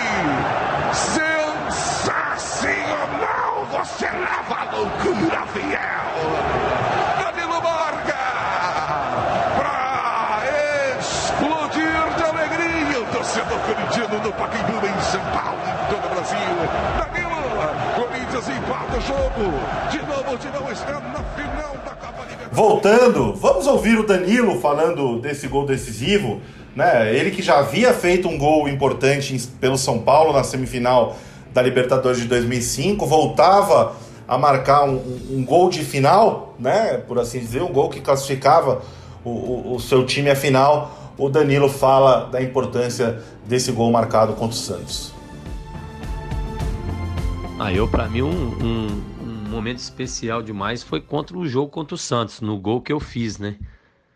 Ali ficou marcado na minha história, porque era um jogo que foi um a um, que a primeira vez que o Corinthians foi para a final uma Libertadores na história. O clube 100 anos de história, né? Muito tempo e nunca tinha chegado a uma final. Então foi para final com um gol meu, né? De empate contra o Santos. Então, com certeza esse gol aí ficou, ficou marcado na minha memória e um gol importantíssimo que depois levou nós a ser campeão. 1 a 1 Corinthians empata o jogo. é, o Santos, de certa forma, baixa a guarda, né? O Corinthians passa a dominar é, o jogo a partir dali. O, o Santos não tem nenhuma é, grande chance mais. Acho que o acontecimento mais relevante é, é o Altemir Hausmann, né? O, o auxiliar que entra no campo, passa o spray para determinar a distância dos jogadores do, do, do Santos na cobrança de lateral para o Corinthians. Aquilo ali virou um meme grande na época, enfim. Até hoje, de vez em quando, ele aparece na. na- Ele é um, é um bom meme para essa época do coronavírus, para o distanciamento social, para manter a distância regulamentar do, do, do amiguinho para cuidar da saúde. É, e aí o Corinthians vai para a final da Libertadores pela primeira vez contra um gigante, contra o ex-campeão Boca Juniors, que não, não chegava à final desde 2007. É, aliás, época que conquistou, né, a temporada que conquistou seu último título. É, o Boca de Juan Roman Riquelme, que é um, um monstro da história da, da, da Libertadores, mas que tinha outros bons jogadores também, que tinha o El Tanque, né? O, o Santiago Silva no comando do ataque, tinha o Orion como goleiro, enfim. É, muitos menosprezam aquele Boca dizendo que não era um grande Boca, mas o Boca é sempre o Boca, né, Marcito? É isso, o Boca é sempre o Boca, tradição, né? Força de Libertadores, sabia jogar competição, jogadores experientes e quando tem Juan Roman Riquelme, esse lenda que já foi tema tantas vezes de, do, do, nosso podcast aqui, né? Quem acompanha sabe que a gente inclusive já levantou a discussão se ele foi o maior jogador da história da Libertadores, né? Então por si só, olha a grandeza do que estamos falando. Não tem aí um, não dá para se dizer um Boca fraco, né? Talvez, é, inclusive conversando com torcedores do próprio Boca, talvez fosse um Boca inferior, talvez não. Eu acho que eles consideram Boca inferior aos do Carlos Bianchi, que ganhou três Libertadores no início do século, e depois mesmo ao de 2007, que tinha o Riquelme no seu auge, né? O Riquelme deu aquele show contra o Grêmio, né? Talvez inferior, mas nunca fraco, nunca frágil, né? E, um time de for, mais força, né? Também era um time que jogava sob a batuta do Riquelme, mas também tinha bastante força. Então acho que não, o Boca Juniors só engrandeceu a conquista do Corinthians. Se precisava de uma maneira para se, se libertar, ser campeão invicto e numa final contra o Boca Juniors, aí, meu amigo, um abraço, não tem mais o que falar. O, o jogo é bastante duro, né? O, o árbitro da época, o, o Henrique Osses, né? O chileno, enfim, o Riquelme ficou em cima dele o, o tempo inteiro, inclusive levou amarelo, né? Tentou é, apitar o jogo realmente. É, é um jogo duríssimo, a, a bomboneira lotada, muita pressão, o Corinthians segura é, é, o, o, primeiro tempo, é, a pressão argentina, tinha mais de 50 mil pessoas na bomboneira, mas o Roncalha abre o placar no segundo tempo, numa cobrança de escanteio, o Chicão inclusive mete a mão na bola para tentar evitar, com 28 do segundo tempo é, o Corinthians leva o gol, parece ali que, que, que, o Boca vai conseguir ganhar o jogo, enfim, vai, vai complicar a vida do Corinthians para o jogo de volta. O Corinthians não tinha perdido nenhum jogo até então e, e acabou se sagrando campeão invicto. E aí o, o Tite tira o Danilo e coloca o Romarinho, que tinha estreado no Corinthians dias antes é, e feito dois gols num derby contra, contra o Palmeiras, que o Corinthians joga com o time misto, porque tinha a final da, da, da Libertadores. E no primeiro lance do Romarinho, no primeiro toque na bola, na vida dele jogando a Libertadores, olha o Romarinho, né? Todo mundo conhece o, o, o, grito do Kleber Machado. E ele vai à rede aos 40 do segundo tempo lá na bomboneira empatando o jogo. É, Tamara, você que tem aí uma pequena ligação com, com, com o Romarinho, né? Por conta de laços familiares profissionais, né? É, é, né? Tem uma conexão profissional, uma pessoa da sua vida pessoal com, com, com o Romarinho. Você acha que ele já entendeu o que ele fez ou até hoje não caiu muito a ficha? Eu acho que não caiu a ficha nem para ele, nem pro corintiano mais otimista o que aconteceu naquele segundo, assim. Eu acho que todo mundo confiava muito no Danilo, aquela mudança, acho que nem, nem todo mundo encarou como positiva, ninguém entendeu muito o que estava acontecendo. E aí ele entra, corre, sei lá, 15, 20 metros, nem sei a distância, e faz um gol que parece ser muito fácil, numa atmosfera totalmente contrária, com uma naturalidade que não dá para entender, eu acho. Ele, muito menos, né? Eu acho que ele não tem ainda a noção da grandeza do que foi aquilo pro clube e de como aquilo mudou a história do clube mesmo, assim, até hoje, como aquilo é relembrado, a narração, o toque na bola, a cara do Riquelme depois do lance, acho que são coisas que ficaram marcadas depois que a bola entrou ali na rede. O Corinthians tem uma característica histórica, né? É, o corintiano valoriza o jogador raçudo, né? Bom, a torcida do Corinthians canta corintiano maluqueiro e sofredor, graças a Deus, né? Mas o Corinthians também tem na sua história personagens emblemáticos em todos esses momentos importantes, né? E geralmente personagens reverentes, né? Teve o Viola, por exemplo, né? E a irreverência a gente não fala só da, da espontaneidade do cara ser engraçado, fala do cara ser realmente é, diferente, ou no caso como era o Sócrates, o Casagrande, a democracia, né, os caras se posicionarem, né, o Corinthians sempre teve, é, é, é o Neto era um cara super explosivo, né, é, em 90 quando ele faz o, o, o gol nas quartas de final contra o Atlético Mineiro, ele estava para ser substituído no, no, no, no jogo, acaba não saindo, depois faz outro gol, enfim. O Romarinho era esse personagem que faltava para a conquista do, do, do, do Corinthians, Johanna? Faltava esse cara com a cara do Corinthians para ser a cereja do bolo? Acho que faltava. Acho que, como a gente falou algumas vezes, o, o título, na verdade, não tem um personagem, são, é um elenco com.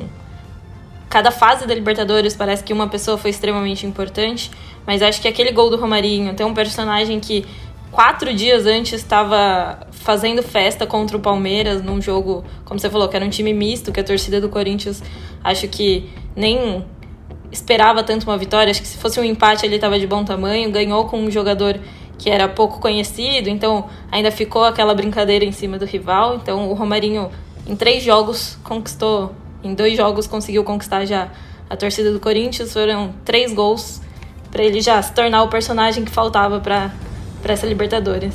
Vamos ouvir mais uma vez o Chicão aqui no nosso podcast. E ele fala justamente disso, do Romarinho, que a gente conversava agora há pouco com a Tamara, né? Acho que não entendeu muito ainda, né, Chicão, o que aconteceu aquele dia.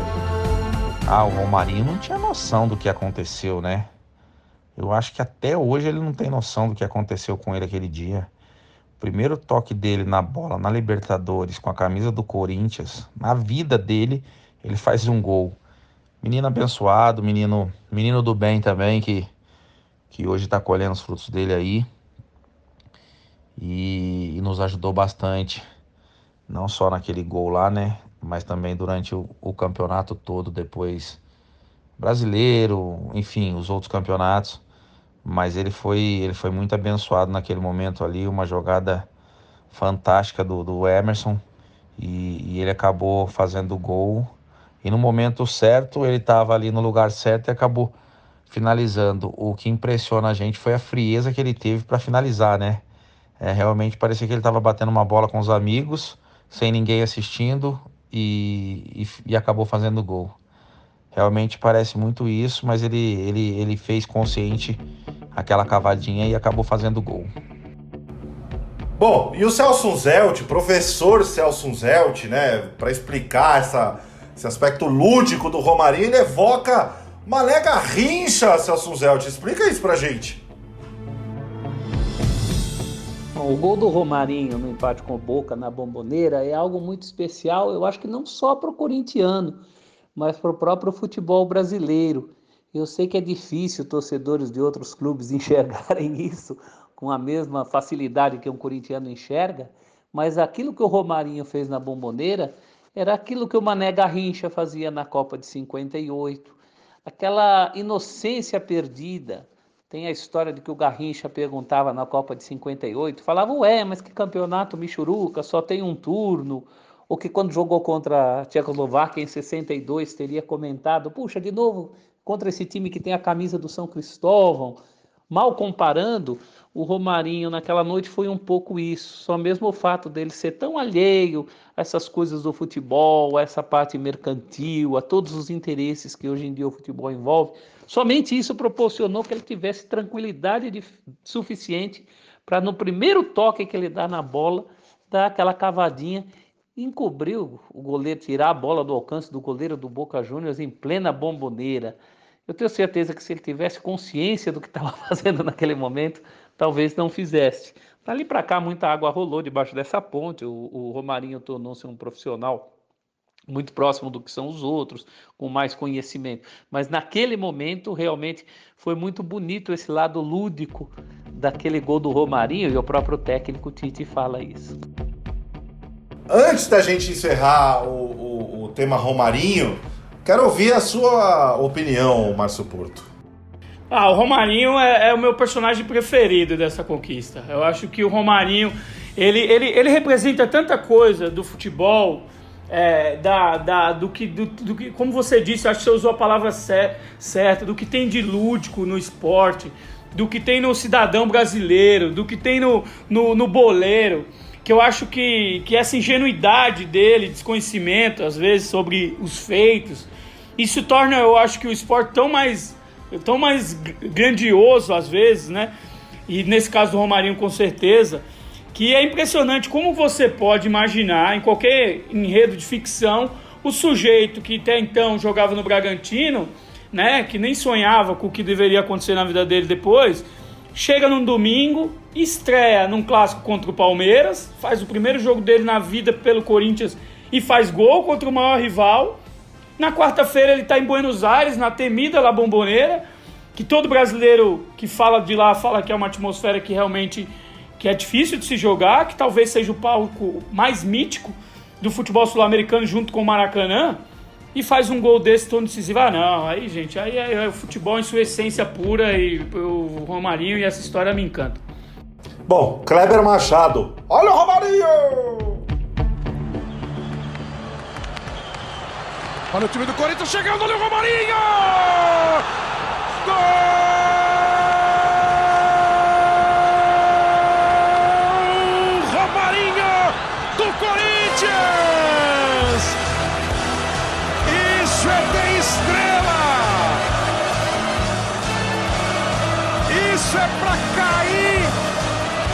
graças para morar no coração da fiel torcida. E a jogada começa com o Paulinho tomando a bola do Riquelme. Emerson ajeita, Romarinho dispara, fica na cara do gol. E o gol não ficou pequeno, o goleiro não ficou gigante. Ele teve qualidade, habilidade, frieza. Foi o primeiro tapa na bola que ele deu na Libertadores da vida inteira e manda pro fundo do gol. Romarinho, camisa 21. O Corinthians empata o jogo. Depois de ouvir o Kleber Machado, a gente volta agora para o Brasil, para o Paquembu. É, 4 de julho de 2012, o dia do título é, do Corinthians. Oi, o que, que você pode contar para a gente do ambiente daquele dia, você que trabalhava no Corinthians na época, como é que foi a preparação, é, jornalistas, credenciamento, enfim, chegada dos times. O que, você lembra daquele dia para contar pra gente? Olha, aquele dia acho que foi a maior, uma das maiores experiências profissionais que eu pude ter, porque, como eu falei, eu trabalhava há pouco tempo, eu era nova, né? Era estagiária. E a gente tinha uma equipe super reduzida, então foi todo mundo tem que trabalhar e a grandeza do jogo obrigava. É, a gente chegou super cedo no Pacaembu, era coisa de 7 da manhã, a gente já estava lá para o jogo que seria às 10 da noite.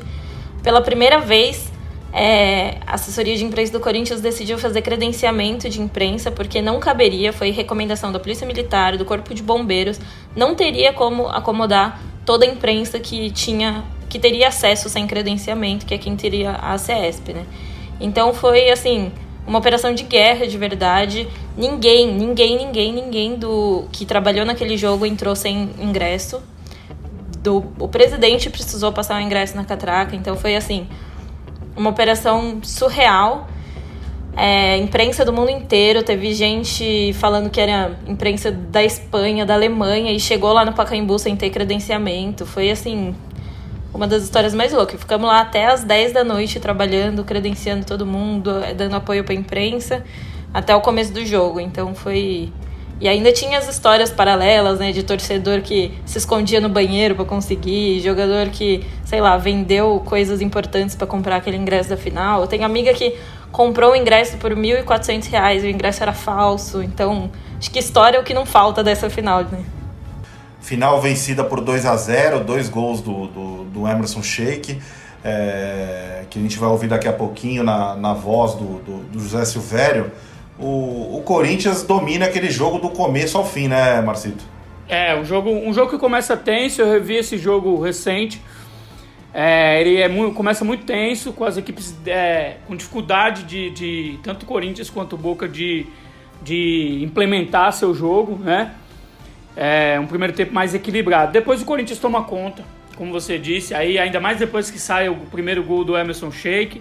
aí já não há essa mais dúvida de que a força do Boca Juniors não seria capaz de parar aquele time histórico do Corinthians, né?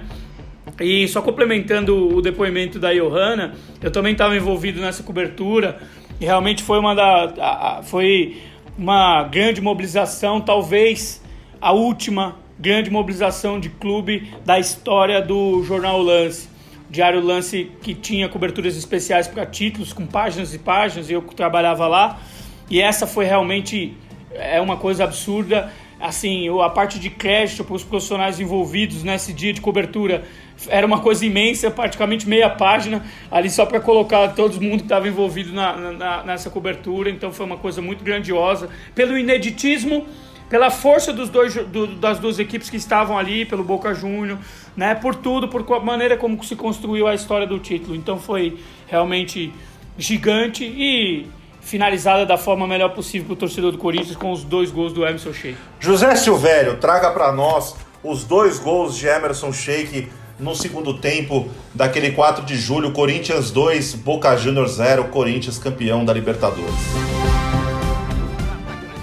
Correu, bateu, Jorge Henrique desceu de cabeça na entrada de Garga, sobe Esquiave, tira dali, a bola voltou para Emerson, bateu, é gol! E que golaço!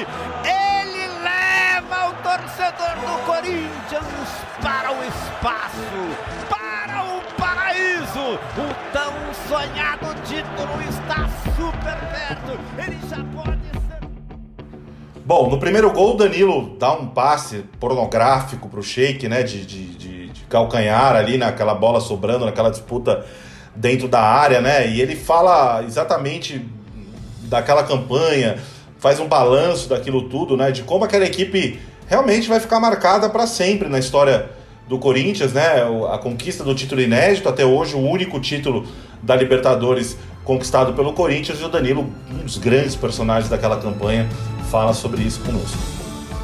Ah, a gente sabe que a pressão no Corinthians é muito grande, né? Não é qualquer jogador que consegue jogar no Corinthians. Só, só de você chegar lá, você já vê a pressão que é. Porque a torcida é muito apaixonada, a torcida cobra, a torcida vai no estádio, empurra, incentiva o time. Então, ao mesmo tempo, cobra bastante também, né? Mas eu acho que nosso time foi muito feliz, né? Nosso grupo, comissão técnica, Ficamos todo mundo pensando só em trabalhar, jogo a jogo, dentro de casa, fora de casa, tudo organizado. Então acho que essa Libertadores foi feita para a gente ganhar. Eu acho que a gente tinha essa, tinha essa responsabilidade desde o início. Todo jogo que a gente ia jogar fora aí, o torcedor tava lá comparecendo, tava lá torcendo. Então acho que cada jogo que passava a gente foi se fortalecendo mais, né? Porque na, quando chega nos, nos, nos finais, nos mata-mata, a pressão aumenta muito. Aí você tem que ter jogadores também que, que segura essas ondas, né? É, eu acho que nosso time tinha, né? Jogadores mais velhos que já tinham disputado Libertadores já, né? Eu acho que isso é importante também, tem que ter no grupo, né? Porque às vezes num jogo decisivo como esse aí que segura a bola, cadencia o jogo, chama a responsabilidade para ele. Eu acho que com certeza esses jogadores Libertadores faz diferença e a gente tinha no nosso time, né? Então foi muito bom, né? Ainda mais chegar no final. Depois que você é campeão invicto, foi invicto, né? No Libertadores, a gente sabe a dificuldade que foi. Os times que a gente pegou no mata-mata, só time bom, né? Vasco, Santos, o Boca, são só jogo decisivo, jogo de times iguais, né? Qualquer um poderia ter ganhado. Então, acho que a pressão a gente soube manter lá pra gente dentro, dentro do clube, né? Ficamos bem focado, bem concentrado. Eu acho que não só nós jogadores, mas a comissão também, todo mundo estava junto ali. A gente cobrou bastante isso, ó, fica preparado, presta atenção nos jogos. Não, não, não, não, deixa nada de fora atrapalhar, porque a gente sabe que nesses momentos é decisivo, né? Então acho que todo mundo levou a pressão normal e graças a Deus conseguimos um título inédito e vamos ficar marcados pro resto da vida na história do clube.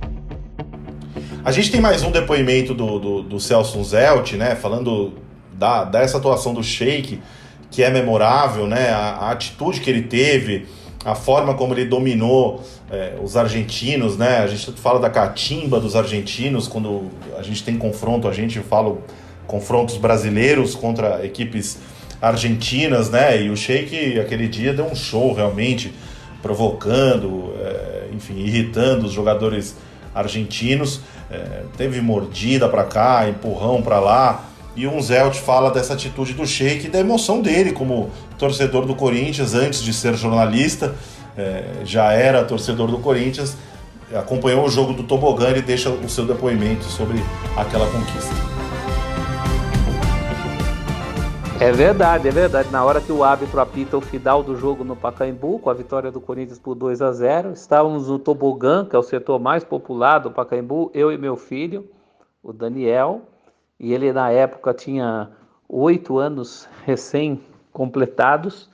E a primeira coisa que ele me falou, quando o juiz apita o fim do jogo, ele olha para mim e fala: Pai, você não sabe há quanto tempo eu estava esperando esse momento. E eu até dei risada, falei: Há quanto tempo, meu filho? E aí ele deu a data, dia, mês e ano da derrota do Corinthians para o Tolima na Libertadores anterior, né? Seria a Libertadores de 2011, que o Corinthians caiu ainda na primeira fase, antes da fase de grupos. E eu, por exemplo, não sei essa data de cabeça, o menino sabia, me falou o dia, mês e ano. Então dei risada, olhei para ele e falei: Você imagina eu há quanto tempo não estava esperando? Né? Porque eu tinha mais ou menos a idade dele quando o Corinthians disputou a primeira Libertadores em 77. E depois disso vi muitas decepções em 91, em 96, em 99, em 2000, até as mais recentes contra o River Plate já nos anos 2000, até chegar no Tolima, que ele também tinha visto. Então é, é bastante emocionante a gente passar por esses momentos, até porque eu também sou um filho de corintiano que, graças a Deus, está vivo aos 90 anos de idade, vivendo intensamente o dia a dia do time, interagindo também com meu filho. Tivemos muitas oportunidades de Arena Corinthians juntos.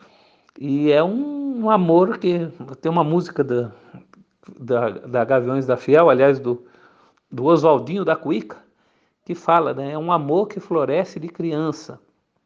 É uma chama que inflama o país. E, e, e é isso, é um amor que floresce de criança. Ou então, uma, uma outra composição também no outro compositor, Roberto Didio, que ele falou: o tempo é a mesma embarcação que faz cada geração se apaixonar. É nisso que eu penso quando vejo o meu filho torcendo para o mesmo time de futebol que eu e quando vejo meu velho pai ainda torcendo para o mesmo time de futebol que eu. É um elo de ligação muito forte, muito forte entre nós. São três gerações já. Bom, obrigado aí pela participação do Celso Zelt. Aliás, é, eu estava relendo aqui a escalação do Boca, Marcito Porto. Tinham muitos jogadores conhecidos né, do, do, do torcedor brasileiro. Sim, o experiente zagueiro Schiave, né, que jogou no Grêmio, né, o, o, Clemente Rodrigues, que teve uma passagem apagadíssima pelo São Paulo, lateral esquerdo, né, foi expulso na sua estreia pelo São Paulo e depois nunca se firmou, né? Saiu de maneira muito precoce, sem deixar saudade na torcida. O Clemente Rodrigues, que era muito amigo, muito próximo do Riquelme, né? Eles eram muito é, eles eram muito próximos e ele era uma grande figura também desse Boca Júnior. E teve também o atacante Mouch, que depois teve uma passagem também não muito representativa pelo Palmeiras, né? Jogou no Palmeiras na época do, do Ricardo Gareca no comando do Palmeiras. Então eram figuras aí conhecidas do futebol brasileiro, além de tá também no Luciano Thiago Silva, que sempre era bem lembrado aqui, era um Boca que, que tinha aí suas caras, suas caras conhecidas sim. Bom, alguns números daquela campanha, né? 14 jogos para o Corinthians, 8 vitórias e 6 empates, apenas 4 gols sofridos, né? Só não teve a melhor defesa porque foi mais longe na competição. É, o Once Caldas, o Potosí e o Tigres levaram só 3, mas o Corinthians, por exemplo, chegou à semifinal só com dois gols sofridos, depois tomou o gol no Neymar no segundo jogo e, e levou o gol do Boca no primeiro jogo da final, apenas quatro gols, muito pouco. 22 gols marcados, foi o segundo melhor ataque apenas atrás do Santos com 23. O Sheik, o jogador que mais marcou, 5 gols. O Paulinho, que mais atuou naquela Libertadores, 1.331 minutos. Cássio Castan, Paulinho, Sheik e Tite fizeram parte da seleção daquela competição, é, eleita pela Comebol e a conquista invicta do Corinthians, algo que um time brasileiro só havia conseguido com o Santos do Pelé em 1963. Bom, acho que eu ia dizer que está bem resumida a conquista do Corinthians, mas na verdade ela está bem estendida neste podcast. Passamos de uma hora aqui de, de, de bate-papo, o papo fluiu, fluiu, fluiu, fluiu, fluiu e chegamos a mais de uma hora de conversa, ou quase uma hora de conversa começar agradecendo é, o nosso time aqui e já convidando a nossa audiência a, a, a assinar o podcast e esperar as próximas edições. Muita coisa legal vem por aí. Muito obrigado, Johannes Caranari, e parabéns pela sua estreia aqui no nosso podcast. Muito obrigado, obrigado pela, pelo espaço, pela, pelo bate-papo, foi muito legal. Espero poder participar de muitos outros por aqui. Tamara Guimarães, uma das magas dos nossos vídeos, uma das mágicas dos nossos vídeos nas redes sociais, na Libertadores BR. Você segue os nossos canais. Muito obrigado, parabéns pela sua estreia. Feliz aniversário nessa semana, né? Tá, tá, tá, tá cumprindo anos, como dizem nossos amigos argentinos, e, e até a próxima. É, uma semana de aniversário, de estreia. Acho que não dava para ser melhor, né? Obrigado pela recepção de todos. Quem sabe em breve já estamos de volta e com muito mais vídeos nas nossas contas. Aproveitando, já sigam aí Libertadores BR em todas as redes sociais, nosso canal no YouTube também. E é isso. Bom, agradecer a, a Stephanie Afonso, né, que fez a produção desse, desse, desse podcast, que é da nossa equipe de produção. É, e ao Márcio Porto, também ajudou na produção e participou aqui com a gente. Marcito, que é, é tá sempre sentado ao meu lado no, no, no estúdio, né? Saudades de gravar no estúdio, né, Marcelo? Do convívio social. Esperamos que em breve a gente possa estar fisicamente juntos novamente. Tomara que volte, agora com a grande participação especial das meninas, né? Que volte logo e a gente possa estender esse papo que é sempre ótimo para o convívio né, pessoal ali, para a gente se encontrar. Sempre emocionado, né, Tavos? Depois de falar de uma conquista dessa, não tem jeito, né? É emoção. Valeu, muito obrigado, até a próxima. Valeu, galera. Muito obrigado. Compartilhe aí nosso podcast com todos os seus amigos. A gente volta numa próxima edição trazendo outros times, outras conquistas, outros debates e muito assunto para vocês ligados aqui nos canais da Comebol Libertadores. Eu sou Ricardo Taves. Muito obrigado pela sua audiência. Tchau.